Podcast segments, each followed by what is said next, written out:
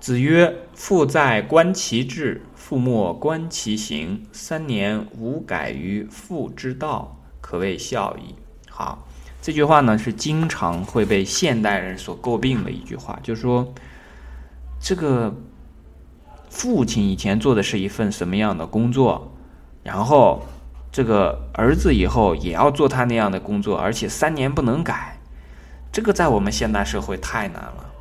那我就讲啊，这样真的是冤枉了。《论语》所讲的这句话绝非此意。我们把我们通常的所讲的世俗的这个职业啊，理解成了志，理解成了行，理解成了道。在这个子曰所讲的“父在，观其志”的志，“父莫，观其行”的行，“三年无改于父之道”的道，那就大错特错了。这个地方我们就可以看出来，为什么把《论语》和这个。《内经》啊，一起来讲的好处。我们在《论语》的四气调神大论，正好是一三年我们讲过的呢，里面就提到了这个志，是吧？春天以使志生，夏天无使志怒，秋天能使志收，是吧？秋天使志若浮若逆。哎，讲到一个志，我们讲这个志呢，在那个里面讲的比较详细，就是人的理想，就是人的生气。一个人生气勃发，充满了美好理想的时候呢，哎，这个人是有生机的。否则呢，有的人他看起来也活着，就像鲁迅所讲的，说有的人活着他已经死了，就是因为没有理想，没有生气。就像一朵花儿，也放在那里蔫头耷脑的，这个花呢有似于无，对吧？那么“父在，观其志”这个里面可不是他的职业，职业呢？比方说，在韩愈所讲的诗学诗说里面呢，所讲的说，师者，传道授业解惑也。这个授业这一块是和我们的职业相关的，它只是其中的一部分，而且是一个比较小的一部分。但是我们现在呢，因为物欲横流，所以把这个业啊变成了最大的一件事儿，好像人生来就是为了工作的，就是为了职业的，学习是为了职业。生活是为了职业，做什么都是围绕这个职业展开的。那说白了，其实是围绕什么展开？是围绕钱展开的嘛，对不对？因为如果你的职业是你的理想，是你的美好的理想，是你的生气所在，你不干这个活，这个人立刻就蔫儿了。那这个职业就是你的志啊。但是我们见到多少人是这个样子，对吧？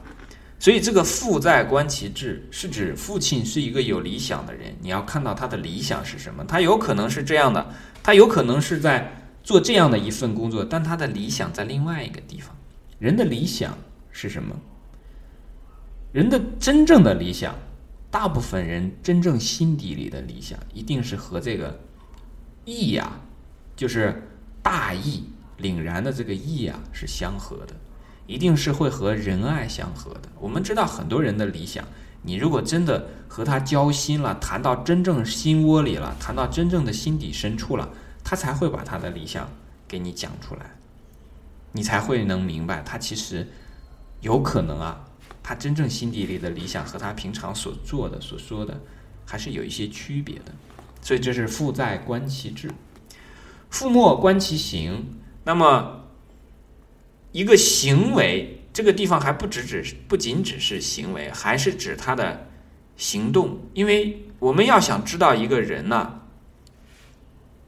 这个真正的想法，你不能听他嘴说。有没有发现是观其志，观其行，用你的眼睛，没没有告诉你说用你的耳朵，对吧？眼耳鼻舌身意，这个眼睛是放在最前面，因为它最直观。你能看到的这个直观的东西呢，往往也最真实。有时候他告诉你说，千万不要骗人哦。可是他回头，哎，他可能就说了一些什么样的这个不是特别符合事实的话，那你就知道这个说的是不对的，他做的才是他真正的这个情况，对吧？他说要诚实，可是实际上他并不诚实，那也就说明他并不懂得诚实的价值，对吧？所以要观其行，观其志。三年无改于父之道，这个地方最重要的一点来了，就是在这个“道”字上。那我们知道，三年无改于父之道，那肯定是有这样一个前提，也就是说，这个父亲啊，一定是个有道之人嘛，对不对？如果父亲是个无道之人，那有什么好改不改的呢？他本身做的事情都乱七八糟，这有什么好改的？是不是？他自己做的事情都说不出什么道理来，我们就把这个道理解成最简单的道理就可以了，是不是？父亲如果做的事情都是很有道理的，那你要总结出来这个道理啊。你如果总结出来这个道理，那你应该就属于观其志、观其行了。你知道他的理想、美好的人生理想，然后他的行为举止都是在做什么？他这个人是怎样的一个人？这个里面呢，还涉及到一点是什么呢？就是。关于遗传方面的，因为我们每一个人啊，不仅是从父母那里去遗传了他们的，就是生理上的、长相上的、身体机能方面的这个这一样一些因素，还有的就是他们精神方面的。精神方面的这个因素呢，主要就是他们，比方说说话的方式，那口音肯定不用讲了。子女一般都是为什么讲母语？肯定都是跟父母学的他们这种说话的方式。那我们学过《内经》呢，就会知道，人分五种，五种人当中呢又分五种，总共有二十五种人，可以这样来简单的分一下，就是分成金木水火土这样的。那么父母呢，他不是一家人不进一家门，生出来的这个孩子呢，如果已经受到这个家庭的熏陶和洗染啊，形成了。